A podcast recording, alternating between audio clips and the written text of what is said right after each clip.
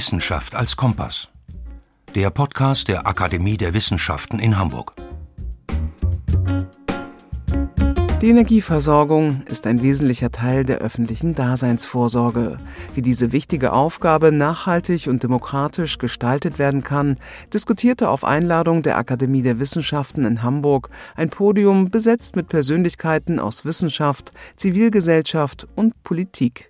Die Podiumsdiskussion zum Thema Energiewende und öffentliche Daseinsvorsorge, zehn Jahre Volksentscheid, unser Hamburg, unser Netz, fand am 18. September 2023 in Hamburg in der Patriotischen Gesellschaft statt. Im Rückblick auf den Volksentscheid Unser Hamburg, unser Netz aus dem Jahr 2013 ging es darum, Lehren und Erkenntnisse für die gegenwärtigen Herausforderungen bei der Transformation hin zu einer nachhaltigen Gesellschaft zu diskutieren. Gerade auch mit Blick auf die Frage, wie sich die öffentliche Daseinsvorsorge im Austausch mit Bürgerinnen und Bürgern weiterentwickeln lässt. Die öffentliche Veranstaltung moderierte Dr. Jens Meyer-Wellmann, Chefkorrespondent beim Hamburger Abendblatt. Als Politikjournalist hat er den Volksentscheid von 2013 verfolgt.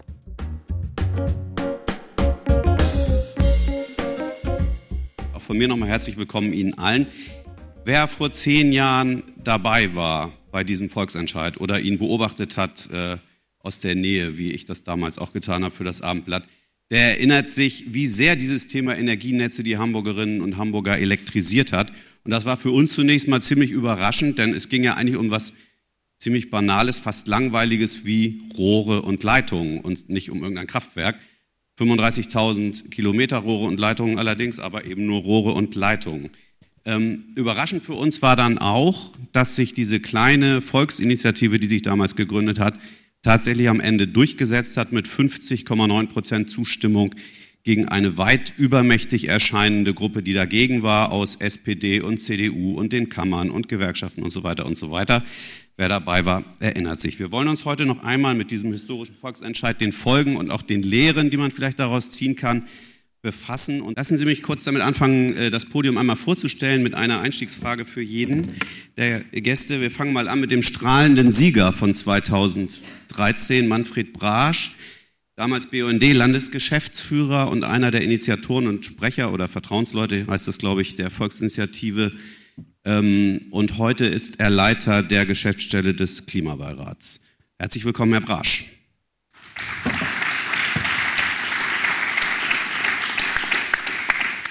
Herr Brasch, mögen Sie kurz mal erklären, wie überhaupt die Idee zustande kam äh, und wie Sie es tatsächlich geschafft haben, nachher sich durchzusetzen gegen die ganz großen Player in dieser Stadt mit der kleinen Initiative? In zwei Sätzen. Nein. Zwei Sätze. Ja, das will ich gerne versuchen. Wir müssen da jetzt in das Jahr 2010 zurückgehen. Und wenn ich das alles noch richtig erinnere, ist ja schon eine Ecke her, dann waren es, glaube ich, drei, vier Personen, die beim BUND zusammensaßen und es äh, kam die Information rein, die Konzessionsverträge werden bald fällig. Ich muss Ihnen offen gestehen, zu dem Zeitpunkt wusste ich nicht genau, was Konzessionsverträge eigentlich sind. Aber es klang gut, denn damals hatten wir ja eine intensive Auseinandersetzung, wie geht es eigentlich weiter mit dem Klimaschutz. Ähm, der Player hier vor Ort, äh, das Unternehmen Vattenfall, war in der Kritik. Wir sahen da tatsächlich eine Chance, mit einer Volksinitiative dieses nur alle 20 Jahre passierende Phänomen, Konzessionsverträge werden frei, äh, mal aufzugreifen. Konzessionsverträge heißt, alle 20 Jahre wird die Regie für die Leitungsnetze neu ausgeschrieben. So, diese drei, vier Leute haben sich dann zusammengesetzt, äh, diesen Text formuliert, ähm, Unterstützung eingeworben, verschiedene Organisationen angesprochen. Und dann hatten wir ein Kernteam, äh, Verbraucherzentrale, BUND und den Kirchenkreis Hamburg-Ost, Attac und noch ein paar andere, Robin Wood war noch dabei. Äh, und dann haben wir einfach losgelegt. So kann man das, glaube ich, zusammenfassen. Und über diese drei Jahre haben wir, glaube ich, eine sehr steile Lernkurve zusammen hingelegt. Es war faszinierend zu sehen, wie viele Leute sich dann auch engagiert haben, vor allen Dingen beim Volksbegehren. Da mussten wir innerhalb von drei Wochen äh, 67.000 Unterschriften sammeln auf der Straße. Wir haben 114.000 geschafft. Und da war eine gute Energie im, in der Stadt, muss ich sagen. Und wir hatten ein sehr starkes Gegenbündnis. Äh, Sie hatten es ja kurz äh, erläutert. Die haben ein paar Fehler gemacht, die haben uns, äh, glaube ich, gut getan. Und letztendlich war es dann eine Abstimmung parallel zur Bundestagswahl, wo hm. die Hamburgerinnen die Mehrheit für uns das Kreuz gemacht haben. Genau. Welche, Fehl welche Fehler meinen Sie jetzt? Interessiert mich gerade, weil. ja, ähm, also es, es gab ja dann Parolen in der Stadt, ja. Ich weiß nicht, wer sich daran erinnert. Kitas statt Kabel. Das werde ich nie vergessen. Das war ja eine, eine Zuspitzung, die, glaube ich, bei den wenigsten so letztendlich verfangen hat. Also das war zu einfach und auch zu polemisch und zu polarisierend. Wir hatten gute Argumente und gesagt, ne, Daseinsvorsorge, das sind natürliche Monopole mit äh, den Energienetzen, die müssen in die öffentliche Hand zurück. Das könnt ihr nicht den äh, Unternehmen äh, überlassen. Und das haben viele Bürgerinnen und Bürger dann auch gemerkt, dass da die Gegenseite den Bogen einfach überspannt hat. Das war also ein bisschen mein Eindruck, das hat uns genutzt. Letztendlich aber auch vielen, vielen Veranstaltungen, wo ähm, meine Mitstreiter und ich waren, haben wir das dann aber auch mit den, mit den Bürgerinnen und Bürgern intensiv diskutiert. Und wir hatten den Eindruck, ja, dieses trockene Thema, Kabel in der Erde, verfängt. Und, vielleicht letzter Satz dazu, mhm. Es ging ja bei Gas und beim Strom tatsächlich um die Leitungs, äh, um die, um die Kabel, aber bei der Fernwärme, und das ist auch ökonomisch der größte Brocken gewesen von den zwei Milliarden, da standen ja nicht nur die Leitungen dahinter, sondern auch die Erzeugungsanlagen. Und damit war richtig Klimaschutz zu machen. Damit war mhm. richtig was zu bewegen. Und letztendlich ist dann die Rechnung ja auch aufgegangen. Vielen Dank. Äh, wir freuen uns auch sehr, dass Umweltsenator Jens Kerstan äh, heute hier ist. 2013 Grünen Fraktionsvorsitzender, wenn ich das richtig erinnere, und in der Funktion aber auch ein Unterstützer dieser Volksinitiative politisch. Seit 2015 zuständig als äh, Umweltsenator für die Umsetzung letztlich auch. Herzlichen Dank, dass Sie gekommen sind, Herr Senator. Herzlich willkommen. Zum Auftakt, ähm, zum Auftakt mal, Sie haben heute eine äh, lange Pressemitteilung verschickt, habe ich gesehen, wo Sie nochmal sagen, dass das alles ein sehr großer Erfolg war. Vielleicht sagen Sie uns auch nochmal in drei Sätzen, war es aus heutiger Sicht tatsächlich richtig, das so zu machen? Also war es richtig, sich zu entscheiden, diese Netze zurückzukaufen und warum? Also ich glaube, ähm, jeder und jede, die in Hamburg Verantwortung getragen hat, gerade in den letzten, äh, in, in der Zeit, wo in der Ukraine dieser furchtbare Krieg geführt wird, muss, muss man wirklich sagen, dass gerade in den Situationen wirklich selbst äh, viele Leute, die ich kenne, die da eher auf der ablehnenden Seite waren, gesagt haben, wie gut, dass wir diese Unternehmen haben, denn wir konnten jetzt selber agieren.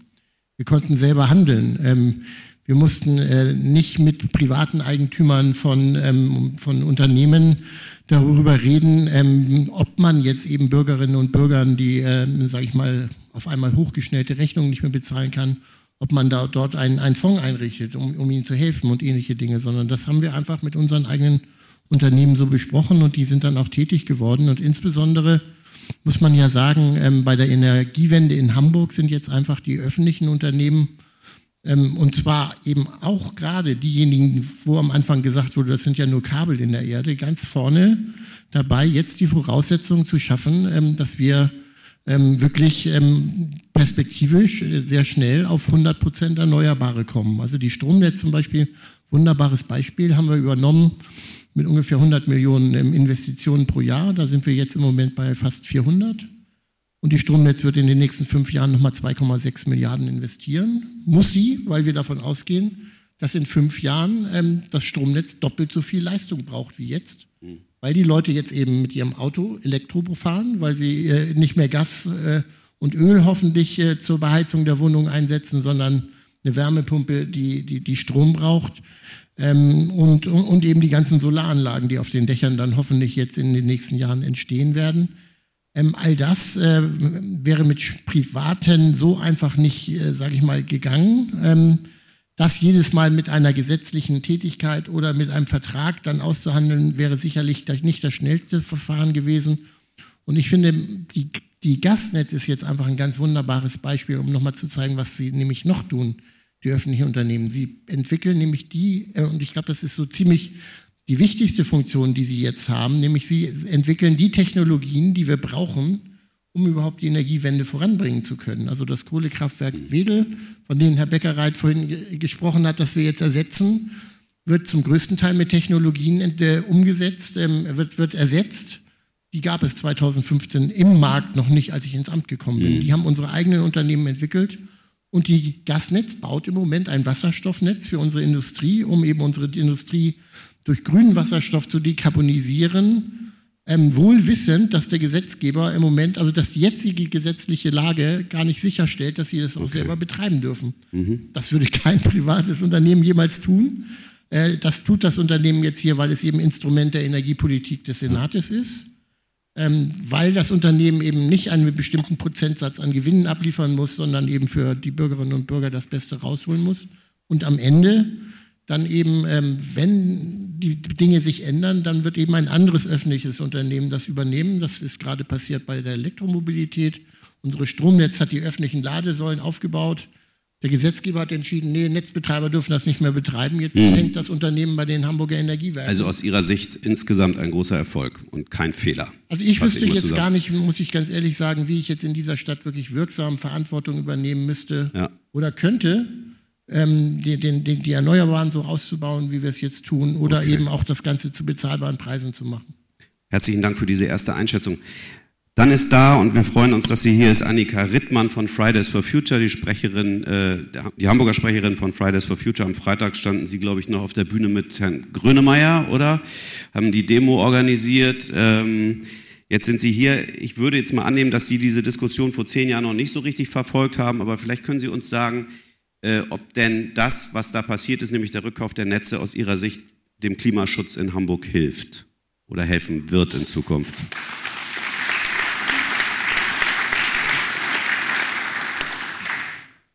Naja, ich war elf damals, Nein. also ähm, weiß nicht, vielleicht, vielleicht hätte ich mich damit beschäftigt, wenn ich hätte wählen dürfen. Ähm, aber also ich glaube, wenn man jetzt, der Gaston hat das ja schon angedeutet, wenn man jetzt so mit der Perspektive russischer Angriffskrieg, Energiekrise und auch so generell irgendwie diesen, diesen Krisensituationen, die wir gerade so erleben, darauf schaut, muss man doch einfach sehr dankbar sein, dass die, die Steuerung da demokratisiert wurde und dass es da irgendwie nicht darum geht, da einen noch höheren Gewinn draus zu schlagen. Und ich finde so, oder für mich ist es jetzt, wenn ich drauf gucke, auch noch eine noch größere Grundfrage von, wollen wir denn, dass private Unternehmen in, in den Bereichen, wo wir alle so dran hängen, da Gewinn draus machen und im Zweifelsfall eben dann dafür sorgen, dass es für uns teurer oder schwieriger wird? Oder wollen wir, dass wir demokratisch durch unsere Wahl mitsteuern können, was mit diesen Dingen passiert? Und ich glaube, so gerade in Perspektive auf Klimaschutz, Hamburg hängt natürlich noch ein bisschen weiter hinter dem Bundesdurchschnitt, aber ich bin äh, optimistisch, dass wir mit, mit den Möglichkeiten, die es jetzt zumindest gibt in der politischen Steuerung, da mehr machen können. Und in, in anderen Debatten ist es immer wieder ein Gegenargument, dass die Netze nicht ausreichen, dass da Netzbetreiber teilweise im Weg stehen. Und äh, das ist auf jeden Fall keine Ausrede, die Herr Kerstan hat. Nee, stimmt. Die Ausrede hat er nicht mehr. Ja, äh, vielen Dank. Äh, dann begrüßen wir ganz herzlich Professor Jürgen Osenbrügge. Ähm, er ist Professor für Wirtschaftsgeografie an der Uni Hamburg und befasst sich auch im Rahmen des Klimaexzellenzclusters, wenn ich das äh, richtig weiß, mit der Transformation der Städte im Zuge des Klimawandels und der, der Energiewende. Herzlich willkommen, Herr Professor Osenbrügge. Schön, dass Sie hier sind. Sie, Sie kommen ja auch viel rum in der Welt im, äh, im Rahmen Ihrer Tätigkeit. Äh, wie guckt, eigentlich, wie guckt man eigentlich international so auf Hamburg? Das ist ja eine besondere Konstellation gewesen hier mit diesem Volksentscheid und dass man sich die Netze geholt hat und nun läuft die Energiewende. Gibt es da internationale Reaktionen darauf? Kriegen Sie da was mit? Naja, ich beobachte im Wesentlichen die wissenschaftliche Diskussion, mhm. in denen dann Hamburg als Beispiel für etwas genommen wird. Und das war in der Zeit 2013 bis vielleicht 2016, 2017 also sehr markant, dass das Hamburger Beispiel in, den, in der wissenschaftlichen Literatur sehr häufig äh, äh, angesprochen worden ist und auch äh, überwiegend in einem sehr positiven Kontext. Äh, das hat verschiedene Gründe. Auf einer Seite war Deutschland insgesamt für die Energieforschung sehr interessant, weil viele neue Organisationsformen auch im ländlichen Raum, Energiegenossenschaften, Neuerfindung von Stadtwerken, also man hatte eine ganz bunte Palette in Deutschland und insofern war Deutschland sowieso sehr stark äh, unter Beachtung. Und dann kam Hamburg eben äh, mit dem Volksentscheid, äh, eine Großstadt, die jetzt also gewissermaßen, ne, Großstadt hat sehr viel komplexere Aufgaben, jetzt also auch eigenständige Wege gehen will. Das war natürlich auch sehr, sehr aufregend. Äh, wobei man eigentlich aber auch gemerkt hat, dass ähm, äh, durch bestimmte Aktivitäten vorher, also Hamburg war Green Capital of Europe, äh, Hamburg war äh, Ort des Convenant of Mayors, ähm, also man hatte schon große Veranstaltungen, wo man also auch äh, sich weit aus dem Fenster gelegt hat, was man alles machen will. Ähm, also insofern war Hamburg eigentlich auch so ein typischer Fall für einen Vorreiter. Äh, und äh, das war eigentlich auch sehr interessant. Und dass jetzt eine zivilgesellschaftliche Initiative gewissermaßen die Daseinsvorsorge demokratisch voranbringen will, das war natürlich etwas ganz Besonderes. Äh, weil das natürlich auch einen gewissen Gegensatz zur davorgehenden Privatisierung der Daseinsvorsorge zu sehen ist. Also wenn man ganz andere Strategien ja verfolgt hat, der Markt regelt das, private Unternehmen können das besser, der Staat hat da, sollte sich da raushalten. Das war ja eigentlich davor die Ansage und jetzt war eigentlich im Grunde genommen so eine Art, will jetzt nicht sagen Zeitenwende, äh, um das, den Begriff nicht äh, zu überstrapazieren, aber es war im Grunde genommen ein Symbol äh, dass äh, Städte das auch ganz anders machen können. Äh, und das war damals eben sozusagen Hamburg zugeschrieben. Ich soll also sozusagen das als Vorbild. Mhm. Ja, herzlichen Dank.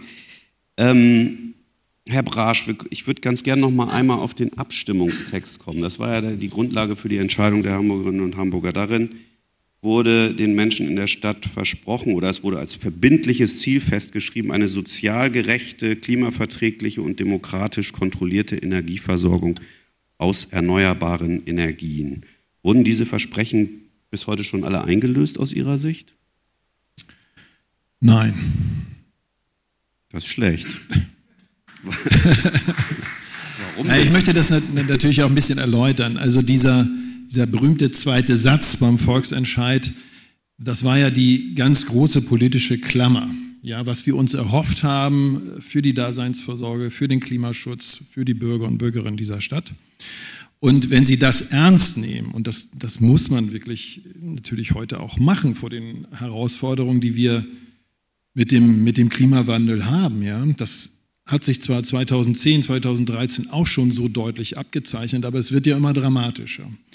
Und wenn Sie, das hat Herr Beckereit ja sehr schön zusammengefasst, wenn Sie so ein System, was ja über Jahrzehnte aufgebaut worden ist und zu überwiegenden Teil fossil gestaltet wurde, wenn Sie das umbauen wollen, dann dauert das hoffentlich nicht wieder 40, 50 Jahre, aber es dauert seine Zeit. Dann müssen Sie sehen, dass wir bei der Fernwärme ja erst 2019 in die Rekommunalisierung eingestiegen sind. Das hat verschiedene Gründe, so ist es jetzt, wie es ist, aber da haben wir erst vier Jahre sozusagen mit, der, mit diesem Fund arbeiten können. Und das macht es aus meiner heutigen Bilanz so, dass ich sage, da sind wir noch nicht am Ende. Wir sind bei den Preisen gar nicht so schlecht in, in Hamburg. Äh, also das Soziale und Herr Senator hat es ja auch gesagt, wir haben einen Fonds aufgelegt. Es wird auch nicht den Leuten sofort der Strom abgestellt, wenn man nicht bezahlen kann. Und, und uns, das hat die Stadt ja jetzt in der Hand. Beim Klimaschutz da hängen wir noch hinterher. Ja, da muss deutlich mehr passieren. Ähm, also der Klimabeirat hat ja vor kurzem erst zum Beispiel nochmal eine Analyse gemacht, wo stehen wir beim Ausbau der Photovoltaik. Ne, da sind wir, haben wir die rote Laterne in Hamburg. Ja, so das muss noch besser werden. Hat aber nicht nur unbedingt jetzt mit dem Stromnetz zu tun, aber das Stromnetz muss dafür fit gemacht werden, dass wir das zukünftig besser machen. Also noch nicht am Ende, aber wir haben ja damals äh, von der Initiative auf dem Rathausmarkt so einen riesen Schalter gehabt. Ja? Das war unser Symbol. Wir legen den Schalter um. Und das haben wir geschafft. Und diese, diese Weichenstellung, die wird jetzt mhm. hoffentlich gut gemanagt, weil sie können auch ein öffentliches Unternehmen schlecht managen, machen wir uns nichts vor. Wahr. Das muss gut gemanagt werden und dann sind wir ja. Wenn wir uns in zehn Jahren wieder treffen, Herr Meyer-Wellmann, dann glaube ich, kann ich aus dem Nein ein Ja machen. Gut, ja, noch zehn Jahre, ist ja ganz schön lange hin. Na gut. Ähm, ich würde, ähm, bei dieser Veranstaltung gibt es ja eine, die überwiegende Mehrheit, glaube ich, würde sagen, es war absolut eine richtige Entscheidung. Ich will trotzdem hier mal, weil wir jetzt keinen Kritiker von damals äh, ähm, auf dem Podium haben, einmal kurz Advocatus Diaboli spielen und mal die Gegenargumente bringen und die Kritik von heute. Die Diskussion ist ja jetzt auch nochmal wieder so ein bisschen aufgeflammt. Zehnter Jahrestag, die FDP hat sich gemeldet und andere haben sich auch gemeldet Äh, und ich würde ganz gerne äh, mal fragen, vier Punkte. Erstens, äh, das hat sich nicht gelohnt. So, wir haben 647 Millionen wieder eingespielt von den fast zwei Milliarden. Ähm, die Initiative hat damals auch plakatiert, weil es sich lohnt. Was sagen Sie zu dieser Kritik? Ja, gerne. Ja, wir waren ja intelligent damals und haben nicht das Datum dahinter geschrieben, wann es sich lohnt.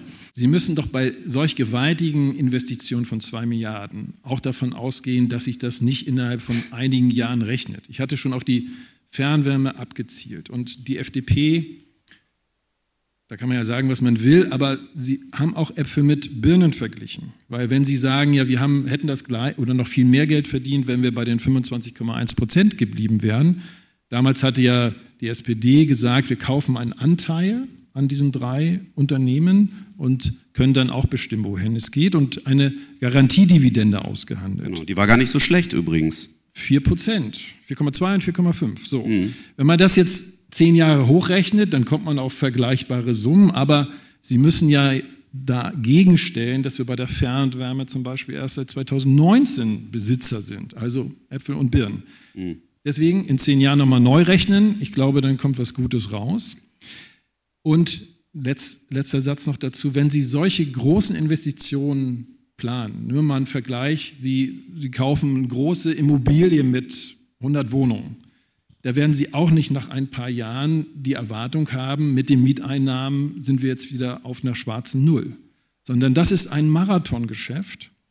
Und wenn ich, mit den, wenn ich die Haushälter der Stadt richtig verstehe, Herr Kerstan wird es gleich vielleicht erläutern, dann sind die mit der Rendite, nämlich mit den 647 Millionen Euro, die wir in den drei Gesellschaften mit unterschiedlicher Laufzeit schon als Gewinnabführung in der Stadt verbuchen können, sind wir mit dieser Rendite eigentlich ganz gut bedient.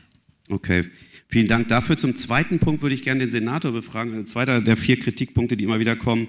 Ähm, versprochen wurden gemeinwohlorientierte Netzentgelte. Heute hat Hamburg die bundesweit zweithöchsten Netzentgelte. Das heißt, jeder einzelne Bürger zahlt hier ziemlich viel Netzgebühren. Oder was sagen Sie dazu? Also die Situation ist so, wie sie ist. Hm. Ähm, wenn man jetzt aber nicht nur auf Hamburg guckt, auf die engen Grenzen, sondern nach ganz Norddeutschland, stellt man fest, in Norddeutschland generell sind die Netzentgelte sehr viel höher als im Süden. Das hat äh, damit zu tun, dass nämlich ähm, die Kosten für die Einspeisung erneuerbarer Energie nur in der Region erfolgen und aufs Netz umgelegt werden, wo sie eingespeist werden. In Bayern, wo eben über all die Jahre Windräder praktisch verboten waren, die nicht aufgestellt wurden, die mussten nichts, äh, sage ich mal, auf ihre Netzentgelte umlegen. Hier in, in Schleswig-Holstein, die produzieren im Moment die dreifache Menge von, von an, an erneuerbaren Strom, den sie selber brauchen. Die müssen richtig dafür zahlen. Und insofern, da, das hat überhaupt nichts miteinander zu tun. Und für eine Wirtschaftspartei wie der FDP wundert mich so eine Kritik. Die müssten eigentlich auch wissen, dass der Kaufpreis von der Netzagentur nicht akzeptiert wird, ihn auf die Netzentgelte umzulegen. Das ist sogar gar nicht zulässig, sage ich mal. Und da, dass sie so hoch sind, hat einmal damit zu tun, ich sagte es, die Erneuerbaren und zum anderen eben, ich habe es vorhin gesagt, wir haben die, die Investitionen massiv hochgefahren, um das Netz eben fit für die Energiewende zu machen. Auch das wird auf die Netzentgelte umgelegt. Das ist sicherlich etwas, was wir selber verursacht haben. Aber das ist auch zwingend notwendig und lässt sich auch gar nicht vermeiden, sage ich mal, wenn man, äh, wenn man äh, die Energiewende auch wirklich umsetzen will. Also insofern, ähm, das mit den Netzentgelten nur im Norden, das wird jetzt auch zwischen den verschiedenen Bundesländern im Bundesrat mit der Bundesregierung, auch grüne Regierungen im Norden und im Süden diskutieren das gerade sehr strittig. Ich glaube, das wird man auf, auf jeden Fall nochmal ändern müssen. Und ich möchte einmal doch noch mal was zu dem Lohnen sagen. Ne? Also wir haben ja ein Unternehmen, das jetzt einmal den Kaufpreis wieder erwirtschaften muss. Gleichzeitig soll es eben aus der fossilen Technologie aussteigen und neue Anlagen bauen, um erneuerbar zu werden. Und gleichzeitig soll es auch noch massiv nach oben skalieren, also sein Angebot massiv ausweiten. Und das Unternehmen, die all diese drei Dinge machen und dann auch nochmal 600 Millionen an die Kasse der Stadt gleichzeitig abführen, das ist eigentlich nicht das ist eigentlich ein Beweis, wie effizient und wie gut die diese Unternehmen wirtschaften, weil das äh, ist alles in dieser Rechnung der FDP mit den 25 Prozent nicht drin. Da war dann einfach nur der normale Betrieb des Netzes und ohne all diese Dinge, die wir geleistet haben. Also insofern, wenn man richtig rechnet, dann hat sich das wirtschaftlich auch jetzt schon gelohnt. Aber wir sind ja gerade eben, Herr Brasch hat es gesagt, bei der Fernwärme, nach drei Jahren führt das Unternehmen schon 70 Millionen Gewinn an die, an die Kasse der Stadt ab. Das ist schon, äh, das muss man mal ein anderes Unternehmen zeigen, dass das in so kurzer Zeit schafft. Okay. Herr Brasch, Sie wollten noch was sagen oder zu dem Punkt? Ja, das mit den, mit den Netzentgelten ist ein kompliziertes Thema. Ne? Ähm, und es gibt einen sehr schönen Bericht ähm, der Bundesnetzagentur. Da stehen dann die Bundesländer drin mit ihren Durchschnittspreisen, Netzentgelt. Aber da empfehle ich wirklich mal diese Tabelle ausführlich zu studieren. Das schafft auch die FDP. Es ist übrigens nicht nur die FDP, die das, es wäre zu, zu, einfach. Es sind auch der Steuerzahlerbund, die CDU. Es gibt ja, viele, die sagen, bisschen, so richtig. Herr Mayer-Werner, ein bisschen Feindbild muss sein. ähm, also, diese Tabelle, Durchschnittspreise in den verschiedenen Bundesländern. Und Hamburg hat vier unterschiedliche Verteilnetze und davon der Durchschnittspreis ist relativ hoch, stimmt. Aber Bundesländer wie Baden-Württemberg, die haben so über 100 Verteilnetze. Und die Spreizung ist viel höher. Da finden Sie also Netzverteilnetze, die deutlich höher sind als in Hamburg. Das muss man alles sich mal genau anschauen. Und letzte Information, beim Gasnetz hat Hamburg mit die niedrigsten äh, Netzentgelte. Also ist alles nicht so ganz einfach, das muss man sich anschauen. Und wenn Sie investieren, und das müssen wir, wenn Sie investieren in ein Stromnetz oder auch in ein anderes Netz, dann wird für eine vorübergehende Zeit das Netzentgelt etwas höher. Das macht aber auch nur 20 Prozent des Endverbraucherstrompreises aus. Auch das muss man fairerweise sagen. Und wenn Sie die Endverbraucherstrompreise für Hamburg bundesweit vergleichen, dann liegen wir da im guten Mittelfeld. Okay. Soweit. Ähm, ich will mich jetzt auch nicht ewig, vielen Dank, ich will mich auch nicht ewig mit der Kritik aufhalten. Zwei Punkte äh, hätte ich aber noch. Der dritte tut vielleicht besonders weh. Beim Klimaschutz steht Hamburg nämlich gar nicht so besonders gut da, sagen die Kritiker. Beim Ausbau der regenerativen Energie ist Hamburg letzter. Dann kommt immer die Kritik, statt des effizienten Kraftwerks Moorburg läuft die Dreckschleuder Wedel immer noch. Die sollte laut Koalitionsvertrag äh, von, ich weiß nicht wann, glaube ich schon seit vielen Jahren abgestellt sein, Wedel. 75 äh, Prozent des Stroms kommen aus fossiler Energie und 80 Prozent der Fernwärme auch.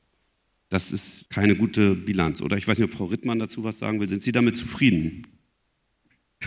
Ja, das jetzt wie Manfred machen. Nein. ähm, nee, also. Das hatte ich mir gedacht. Ich glaube, so, da macht man sich teilweise auch dann weniger ehrlich, als es notwendig wäre in so den Bilanzierungen, die man dann so vor sich herschiebt mit so Klimaschutzgesetz und, und Zwischenberichten. Ähm, aber da muss auf jeden Fall mehr passieren. Die Frage ist doch immer, hängen wir hinterher, weil wir das Netz kommunalisiert haben oder obwohl wir es hm. demokratisiert haben? Und ich würde sagen, naja, da passiert viel zu wenig und das liegt aber nicht daran, oder das Netz ist da eher ein Faktor, der beschleunigend helfen kann und nicht ein Faktor, der bremst. Und wenn man ja. guckt in so Investitionen, so Zukunftsperspektive, auch so auf den ersten beiden Fragen rumdenkend, stelle ich mir natürlich die Frage, was sind die Kosten, die auf andere Bundesländer zukommen, perspektivisch, denen das Netz nicht gehört? Oder was sind generell, also diese ganzen Klimaschutzfragen, wenn wir die auf so einer Lohnt sich das Frage diskutieren, dann kann man oft, wenn man zwei Tage vorausguckt, sagen, boah, das lohnt sich vielleicht nicht. Aber alle Leute, die irgendwie jetzt zum russischen Angriffskrieg schon eine Wärmepumpe eingebaut hatten oder schon erneuerbaren Strom haben, die haben gemerkt, diese Investition, die getätigt wurde, die lohnt sich, aber eben nicht morgen, sondern später und sie lohnt sich auch in der Frage von Unabhängigkeit und in der Frage von, wie kann ich Entscheidungen treffen und dann muss man vielleicht das Lohn auch nochmal anders denken als nur morgen ist, hat sich das finanziell schon gerechnet. Mhm. Okay, vielen Dank.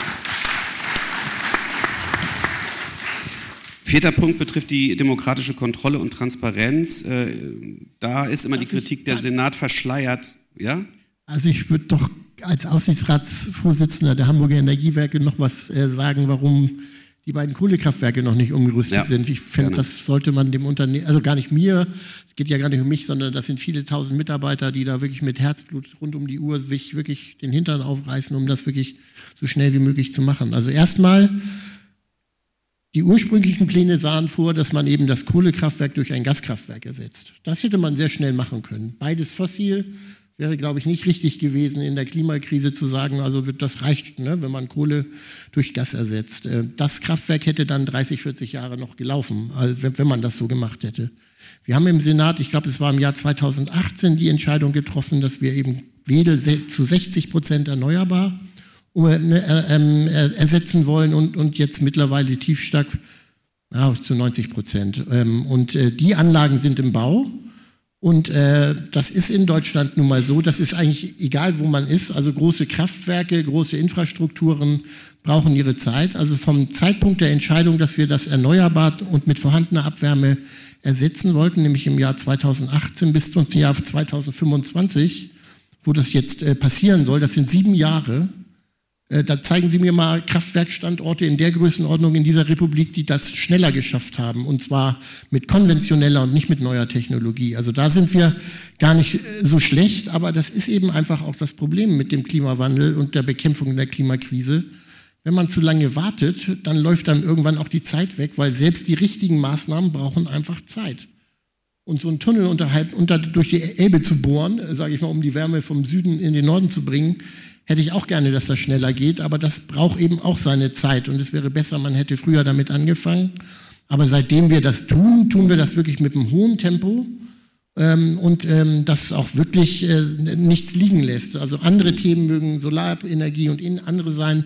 Das sind andere Themen, die haben jetzt aber, sage ich mal, mit dem Netz äh, jetzt wenig zu tun. Ne? Dass Hamburg zum Beispiel bei der Photovoltaik ganz hinten liegt, da kann, glaube ich, die Stromnetz wenig dafür. Das hat andere Gründe.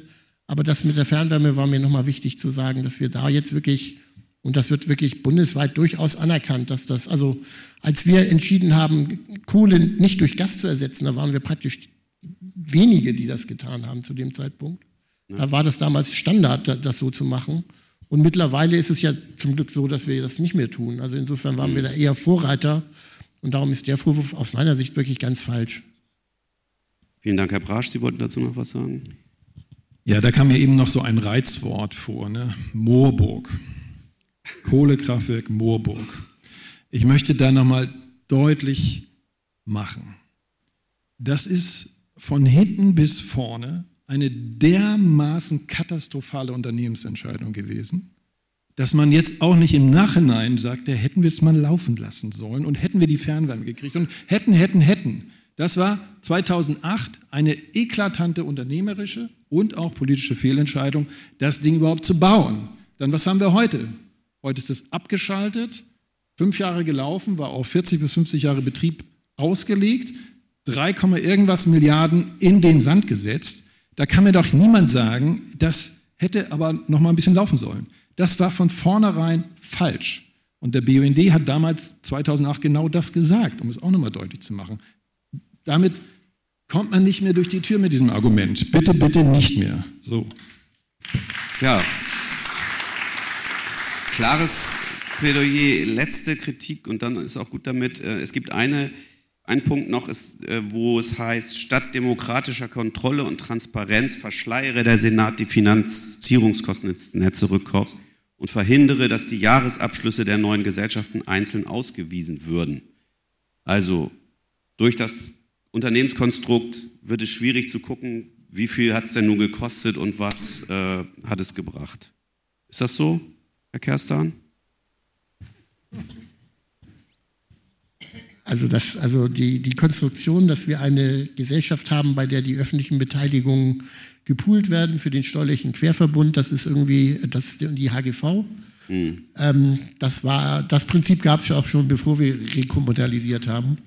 Und alle Prinzip, alles, was da den Energieunternehmen vorgeworfen wird, dass das verschleiert wird, das machen wir seit vielen Jahrzehnten als Senat so bei allen unseren öffentlichen Unternehmen. Ne? Also da gibt es keine Sonderregeln für die Energieunternehmen, sondern das sind eben die Prinzipien, mit denen der Senat ähm, dieses Unternehmen und seinen steuerlichen Querverbund macht. Wir haben kein Stadtwerk, ne? andere Städte machen das, indem das alles ein Unternehmen ist. Da ist das dann alles in einer Bilanz. Hier in Hamburg war das historisch schon immer anders. Also die Gasnetz stand immer allein. Das gibt es ja. praktisch nirgendwo in der Republik. Heingas war immer allein.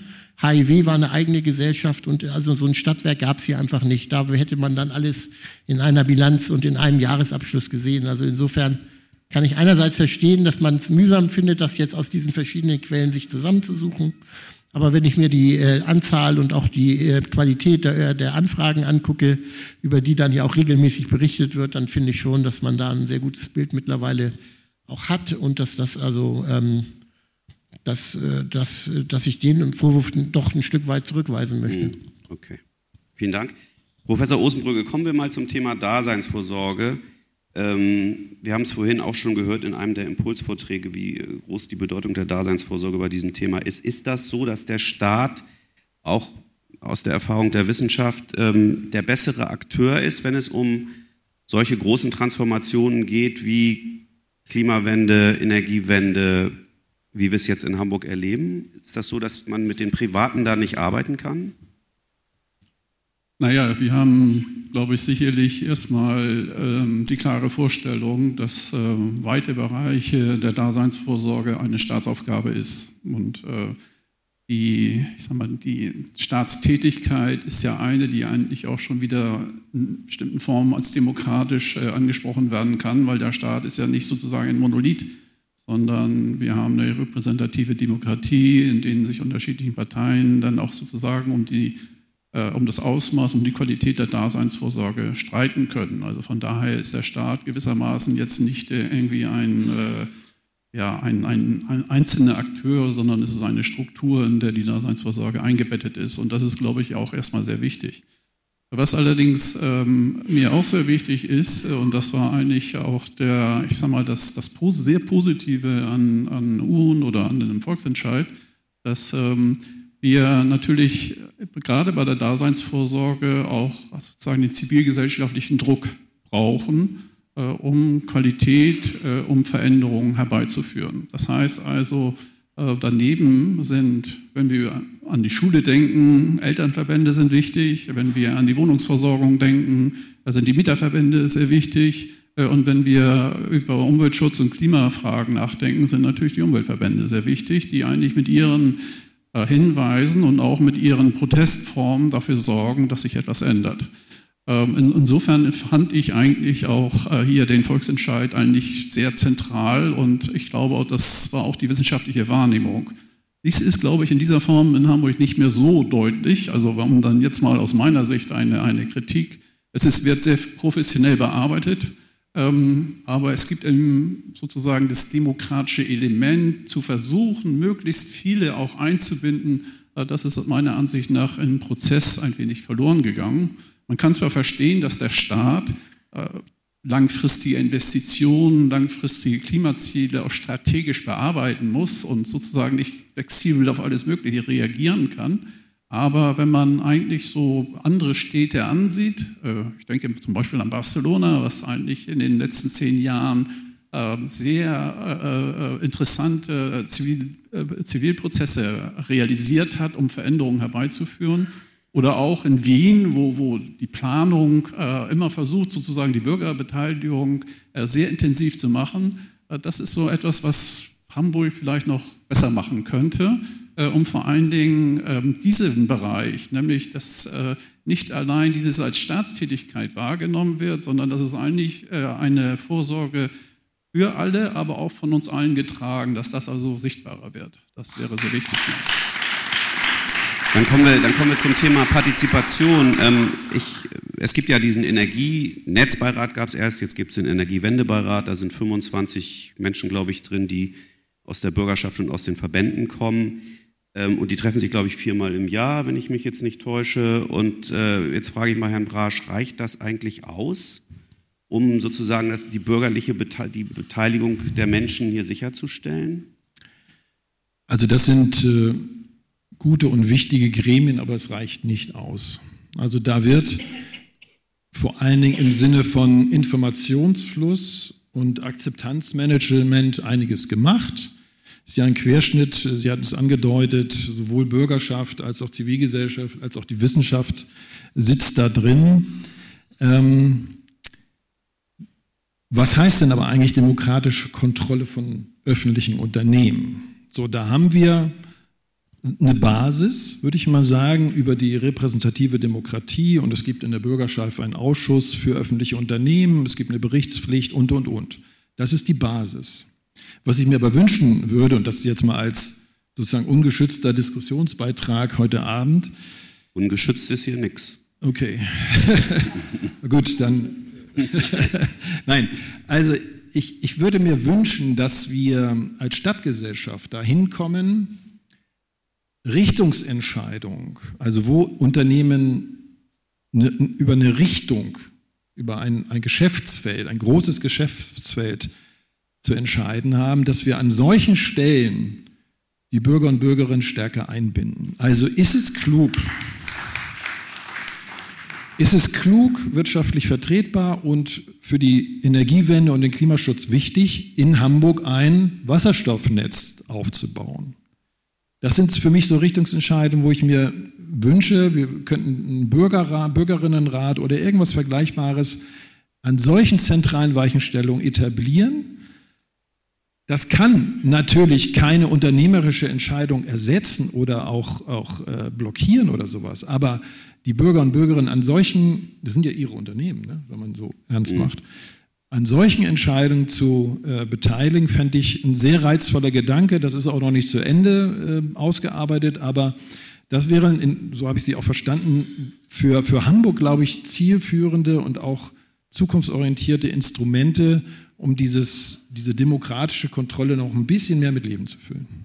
Soweit. Herr, Herr Kerstern, Sie würden sich doch bestimmt freuen, wenn so ein Bürgerrat noch ein bisschen mitkontrolliert, was Ihre Behörde so macht, oder? Also, also erst einmal, ich, ich war ja selber, äh, ne, ich habe ja genauso wie Manfred Brasch ähm, für diesen Volksentscheid gekämpft, vielleicht auch ein bisschen dazu beigetragen, dass er gewonnen wurde mit meiner Partei äh, und bin jetzt eben in dem Privileg, das auch umzusetzen. Und ich will nur darauf hinweisen, also ich finde schon, wenn ich, mich, wenn ich mir die Energiepolitik in dieser Stadt angucke, dass sie einen sehr hohen Grad an Beteiligung und auch an öffentlicher Diskussion und auch an Einflussnahme der Öffentlichkeit äh, durchaus schon hat, auch durchaus verglichen mit anderen Städten. Aber grundsätzlich erstmal vielleicht als erstes, und das finde ich ganz wichtig, der Volksentscheid, den wir ja damals so knapp gewonnen hatten, der ist ja, sage ich mal, auf der staatlichen Seite sehr, sehr, mit sehr, sehr harten Mitteln und einem, mit einem Bündnis, das wirklich keine Gefangenen gemacht hat, sehr hart bekämpft worden. Dadurch, dass der Volksentscheid gewonnen wurde, glaube ich, war das für den Senat und auch für die Bürgerschaft äh, der Punkt, äh, dass sich in Zukunft, äh, sage ich mal, kein Senat und keine Bürgerschaft mehr so hart gegen einen Volksentscheid stellen wird. Und das hat man ja gesehen, also bei Hamburgs, bei der Initiative Grün, Hamburg Grün erhalten, also ein sehr umfangreiches Verhandlungsergebnis, wo dann eben auch die Senatsbehörden durchaus die Bürgerschaft unterstützt haben, dass dort ein sehr gutes Ergebnis erzielt wurde. Auch die Initiative ähm, bis 30, äh, Hamburg soll sich gesetzlich verpflichten, bis 2030 aus der Kohle auszusteigen. Auch dort ist der Senat, sage ich mal, mit der Initiative so, so umgegangen, dass es am Ende zu dieser Abstimmung gar nicht mehr kommen musste. Also das, finde ich, hat sich schon sehr, sehr deutlich durch den Volksentscheid geändert. Also diese Frontstellung, ähm, die, was mischen die sich ein? Und wenn sie sich einmischen mit dem Volksentscheid, dann halten wir erstmal volle Kante dagegen. Das gibt's hier nicht mehr. Und zum anderen, klar. Ne, Aber also es geht ja, Entschuldigung, es geht ja so ein bisschen um eine Institutionalisierung, schwieriges Wort. Also ein Bürgerbeirat, ein Bürgerrat, der sozusagen ständige Partizipation äh, möglich macht. Das Na, ist, da, ich, da das, war der Volksentscheid natürlich auch relativ unscharf, muss ich sagen. Was heißt denn jetzt demokratische Kontrolle? Ähm, wir haben ja diverse, also es ist ja nicht alleine der, der Energiewendebeirat, mit dem wir ähm, dort unterwegs sind. Also zum Beispiel das Konzept von Tiefstack, das wir jetzt entwickelt haben, ähm, zum Ersatz von Tiefstack. Das haben wir eben zusammen mit äh, zivilgesellschaftlichen Gruppen auch gemeinsam erarbeitet. Es hat gemeinsame Workshops über, über mehr als ein Jahr gegeben. Am Ende ähm, sind dort also Vorstellungen direkt eingebracht worden und sind auch direkt aufgegriffen worden. Mhm.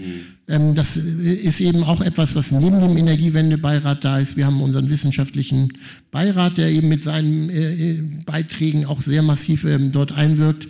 Insofern ähm, kann man sicherlich noch vieles mehr machen. Da bin ich, da will ich gar nicht, äh, will ich gar nicht äh, sagen, dass, da, dass wir jetzt wirklich das äh, Gelbe vom Ei dort haben.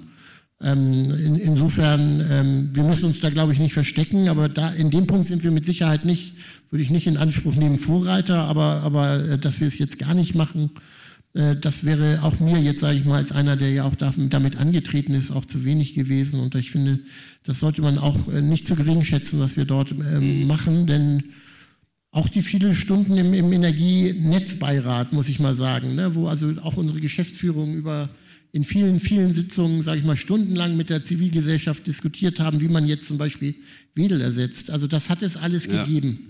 Und äh, das äh, kann man sicherlich noch ausbauen, muss man vielleicht sehen in Zukunft. Aber so wenig ist es jetzt nicht, wie es hier jetzt wahrgenommen wird, auch wenn ich weiß, dass der Großteil hier im Saal sich da deutlich mehr wünschen würde. Also ich finde, das klingt schöner, als es ist, weil also Energiewendebeirat, wir als Future haben lange überlegt, ob wir da überhaupt reingehen, weil wir uns die Frage gestellt haben, ist das wirklich, also wir bringen Massen auf die Straße, das ist ein politischer Druck, wo wir wissen, das ist wirksam. Und die haben uns gefragt, ist das ein Ort, wo wir wirklich wirksam sein können? Und der läuft jetzt ein bisschen und ich persönlich frage mich das immer noch. Und beim wissenschaftlichen Beirat, zu jedem der Gesetzesentwürfe, es kommen regelmäßig Statements.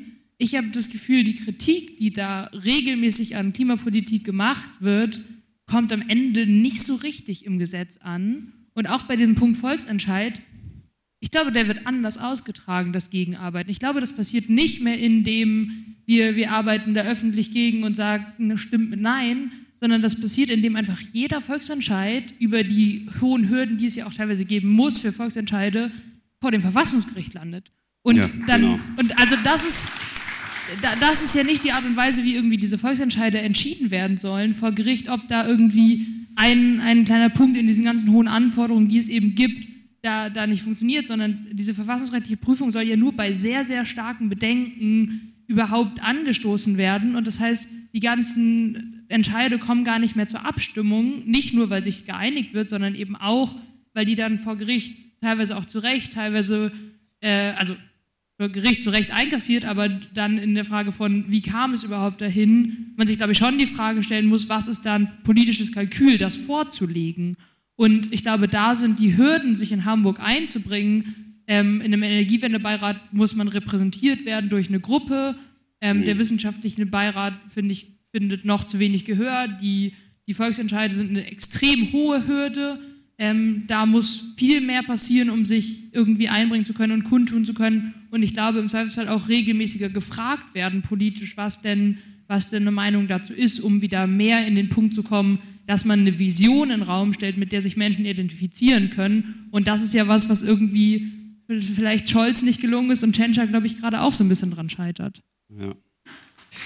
Ähm Professor Ostenbrügge, äh, beobachten Sie das eigentlich, dass, äh, wie Hamburg da verfährt? Es wird oft das Verfassungsgericht angerufen, um sozusagen Initiativen auszubremsen. Das Verfassungsgericht entscheidet dann auch so, weil offensichtlich diese Initiativen nicht mit der Verfassung dann konform sind. Ähm, es hat seit 2013 gar keinen Volksentscheid mehr gegeben in Hamburg. Wir waren ja mal hier so die Top-Stadt, was Beteiligung angeht, aber nun gibt es gar nichts mehr. Herr Kerstan hat das eben sozusagen als positives äh, Argument äh, genommen, zu sagen, dass das alles im Vorwege ausverhandelt wird irgendwie zwischen den Bürgerschaftsfraktionen und den Initiativen. Wenn man böse ist, könnte man auch sagen, da gibt es die Partizipation der Bürger nicht. Das wird dann im Hinterzimmer irgendwie gemacht. Wie bewerten Sie dieses Vorgehen des Senats seit, seit 2013? Ja, also das ist ich glaube, es ist schon eine sehr komplexe Frage und ich würde eigentlich auch den Akteuren zugestehen, dass sie eigentlich versuchen, also das, was 2013 gedacht wurde, auch umzusetzen. Also das ist überhaupt nicht der, der Punkt. Äh, ich glaube, es sind aber zwei, zwei andere Aspekte äh, sehr wichtig, die wir im Blick behalten sollten und die man auch ähm, bearbeiten muss äh, von denjenigen, die in politischer Verantwortung sind.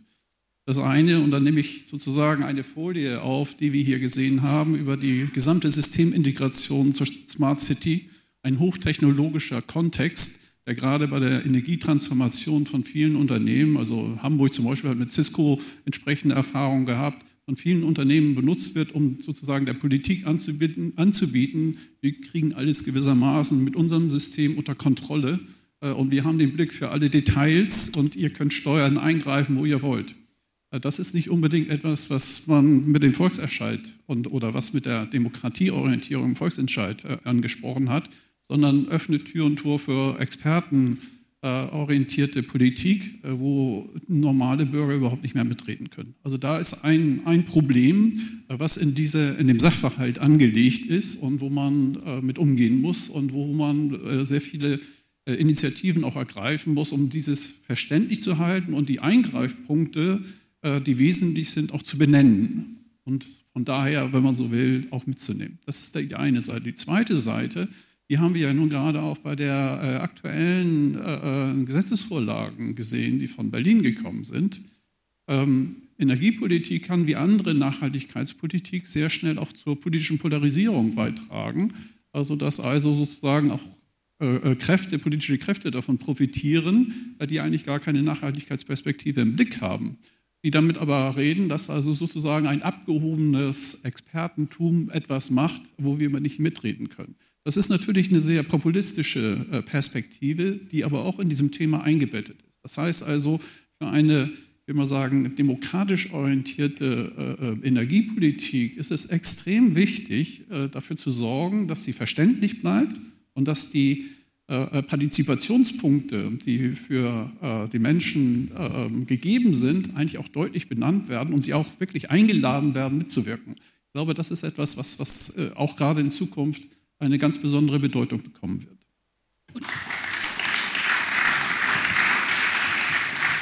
Darf ich da mit drei Sätzen anknüpfen? Na klar. Ich halte mich kurz.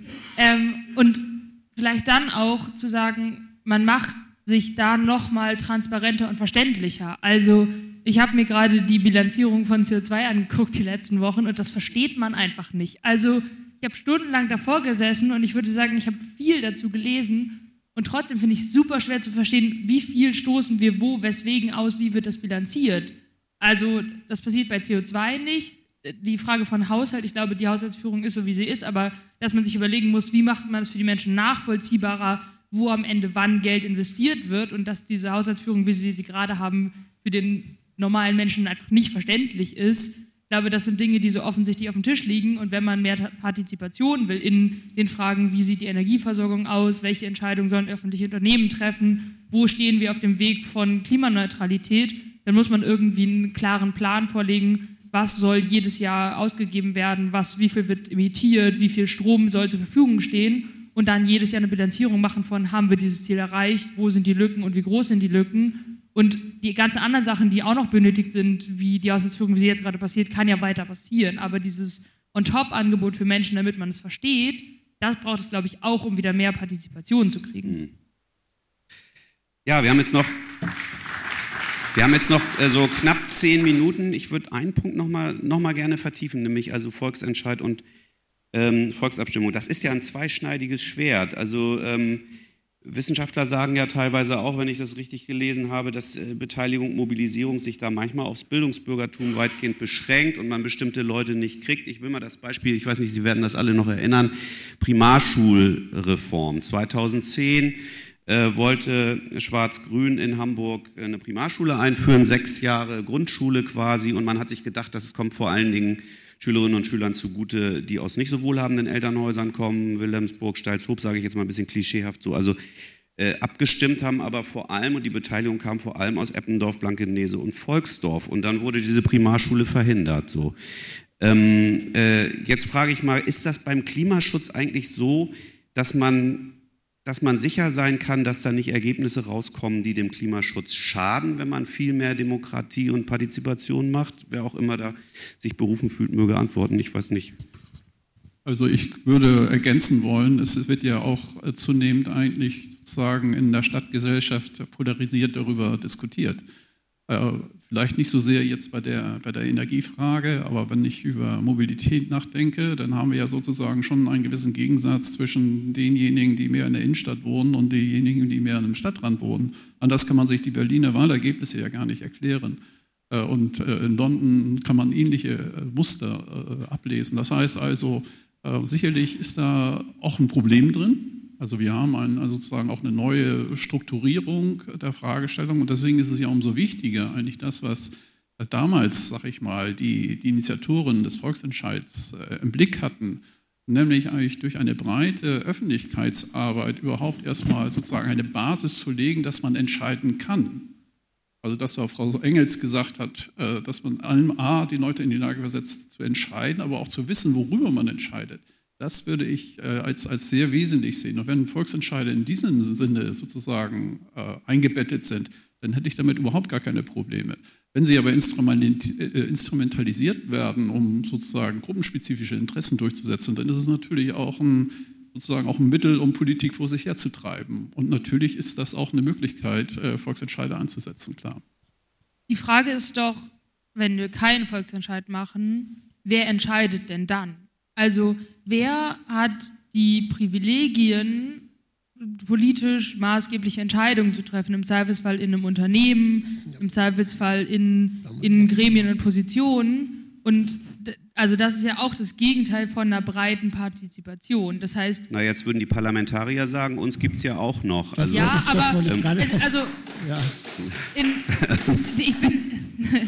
Es, es will ja gar nicht, dass jede Entscheidung in, in der getroffen wird, aber eine Frage ist ja schon, dass es entscheidet, also die, die, die, der Entscheidungsspielraum wird ja schon größer, je mehr Privilegien man hat. Und wir als Bewegung erleben natürlich auch, dass es einfach, und also das wird uns zu Recht auch vorgehalten, dass es ein Privileg ist, sich politisch einbringen zu können bei uns, weil es natürlich, wenn man Zeit dafür haben muss, wenn man Kopf dafür haben muss und da ist unsere Aufgabe als Bewegung und als politische Akteure irgendwie diese Hürden zu senken. Und dann natürlich aber auch eine Frage, wie gestaltet man diese, diese Debatten um einen Volksentscheid? Wie gestaltet man sozialpolitische Fragen? Wie, äh, wie aber, vereinfacht man Partizipation? Aber nochmal noch mal konkret gefragt, glauben Sie, dass Sie, wenn Sie immer alle abstimmen lassen, dass Sie dann ganz viel mehr Klimaschutz äh, bekommen? Also ich kriege ganz viel Feedback von Abendblattlesern, die äh, nicht auf ihr Auto verzichten wollen und die sich gegängelt fühlen und so. Ich bin mir persönlich jetzt nicht so sicher, wie die Mehrheiten da immer in den Einzelfragen beim Klimaschutz ausfallen. Sind Sie sich da sicher? Ich, also ich glaube, wir haben zu Recht und zum Glück eine parlamentarische Demokratie, in der Lösungen ausgearbeitet werden im Parlament das, das war gar kein Plädoyer dafür, immer alles abstimmen zu lassen, aber mhm.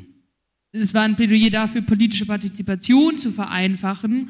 Und das muss nicht immer ein Volksentscheid sein, sondern das können verschiedene Möglichkeiten sein, sich einzubringen. Und das dann eben aber auch darüber nachzudenken, wie senkt man da die Hürden, dass die, dass die Debatte eben nicht da mhm. geführt wird, wo sie immer geführt wird. Und also ich unterrichte in Blankenese an der Schule, ich erlebe das so jede Woche. Ähm, und ich merke aber auch, dass eben genau da die Debatte geführt werden muss von, Warum ist das denn eure Meinung? Wie kommt ihr denn dahin? Und, das, und diese Debattenführung anzustoßen, kann über, einen, kann über Volksentscheid oder über Volksinitiativen funktionieren oder eben über andere politische Diskussionsplattformen. Aber dafür braucht es, braucht es diese Möglichkeit des öffentlichen Diskurses, der dann sachlich geführt wird und wo viele Meinungen und Perspektiven beteiligt werden. Okay. Herr Kerstan. Ja, ich, ich finde, man muss auch ein bisschen die Kirche im Dorf lassen und gucken, dass man nicht das Kind mit dem Bade ausschüttet. Ich glaube, bei mehr Beteiligung geht es darum, dass das Bessere des guten Feindes ist.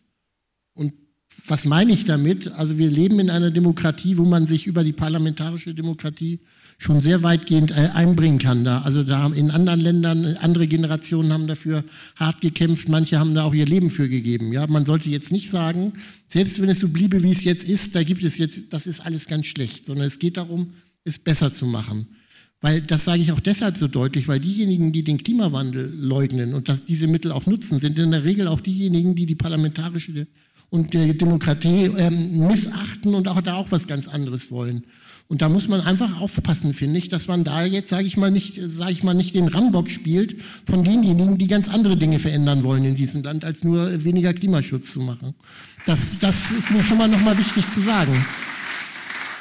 Und äh, insofern gibt es eben manche Dinge, das ist dann ein bisschen kompliziert. Wenn wir jetzt als Senat das Gefühl haben, das ist verfassungswidrig, sollen wir die Bürgerinnen abstimmen lassen und kurz vor, dann kommt die Abstimmung. Jeder Bürger kann auch vor das Verfassungsgericht ziehen und dann, nachdem die Abstimmung durch war, kommt das Verfassungsgericht und sagt, oh nee, ist jetzt verfassungswidrig. Ist das irgendwie motivierend? Also darum, das sind ja auch alles Fragen, sage ich ja. mal, die man berücksichtigen Verstehe. muss. Und darum ähm, finde ich, geht es schon darum, und da sollten wir drum ringen, ne, wie, wie man mehr bürgerliche Beteiligung er ermöglicht, damit das, was wir jetzt haben, äh, eben auch gut sind. Und was ich, wo ich eben skeptisch bin, ist eben, Politik ist nicht immer Ja oder Nein.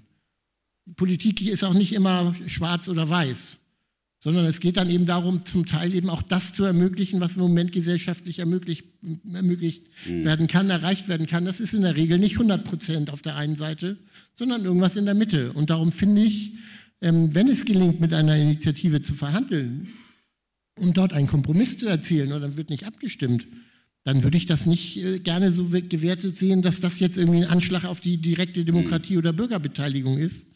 Wenn das jetzt überhand nimmt und es zu gar keinen Abstimmungen mehr kommt, dann ist das auch so eine Sache. Aber in der Tat nehme ich das schon wahr, dass eben Volksinitiativen in wirklich Stadtteilen äh, sage ich mal, wo die sehr viel mehr auf der Sonnenseite des Lebens leben, also sehr viel häufiger waren, wo die Leute ihre äh, Sachen durchsetzen.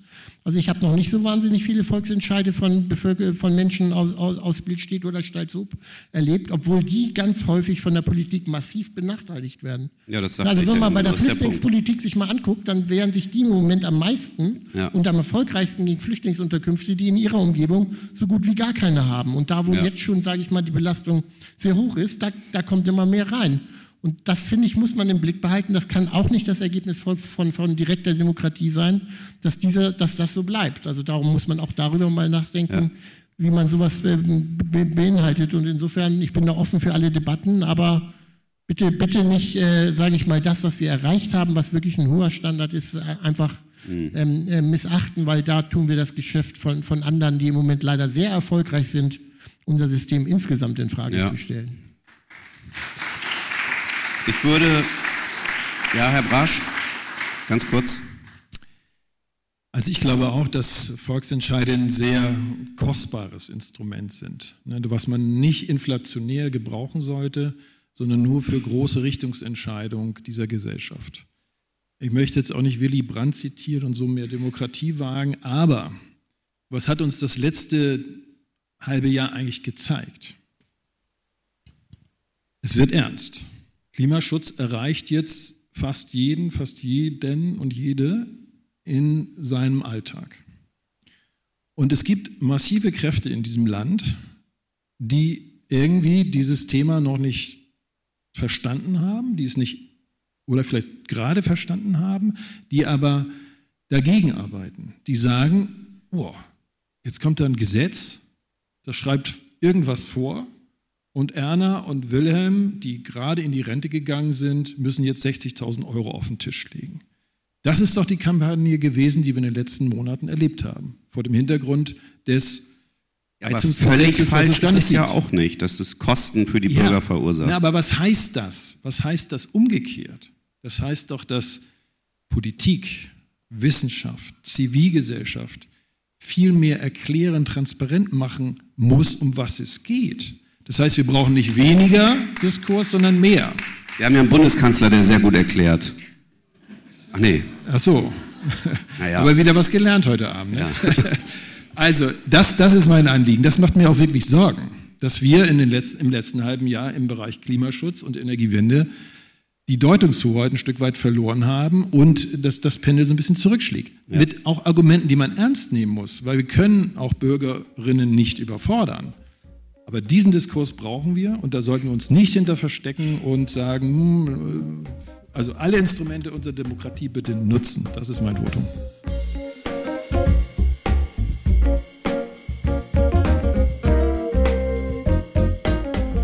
Energiewende und öffentliche Daseinsvorsorge. Zehn Jahre Volksentscheid. Unser Hamburg, unser Netz. Sie hörten die Aufzeichnung der Podiumsdiskussion vom 18. September 2023 in der Patriotischen Gesellschaft Hamburg, veranstaltet von der Akademie der Wissenschaften in Hamburg. Es diskutierten Manfred Brasch als ehemalige Vertrauensperson beim Volksentscheid Unser Hamburg, unser Netz, Jens Kerstan, Senator der Behörde für Umwelt, Klima, Energie und Agrarwirtschaft der Freien und Hansestadt Hamburg, Professor Dr. Jürgen Osenbrücke, Professor in Ruhe für Wirtschaftsgeographie an der Universität Hamburg und Mitglied der Akademie der Wissenschaften in Hamburg, Annika Rittmann, Klimaaktivistin bei Fridays for Future in Hamburg. Moderation Dr. Jens Meyer-Wellmann, Chefkorrespondent beim Hamburger Abendblatt.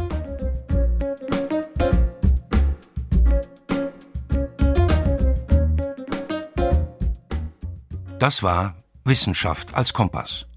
Der Podcast der Akademie der Wissenschaften in Hamburg. Redaktion und Produktion Dagmar Penzlin. Eine Produktion der Akademie der Wissenschaften in Hamburg 2023. Finanziert aus Mitteln der Freien und Hansestadt Hamburg.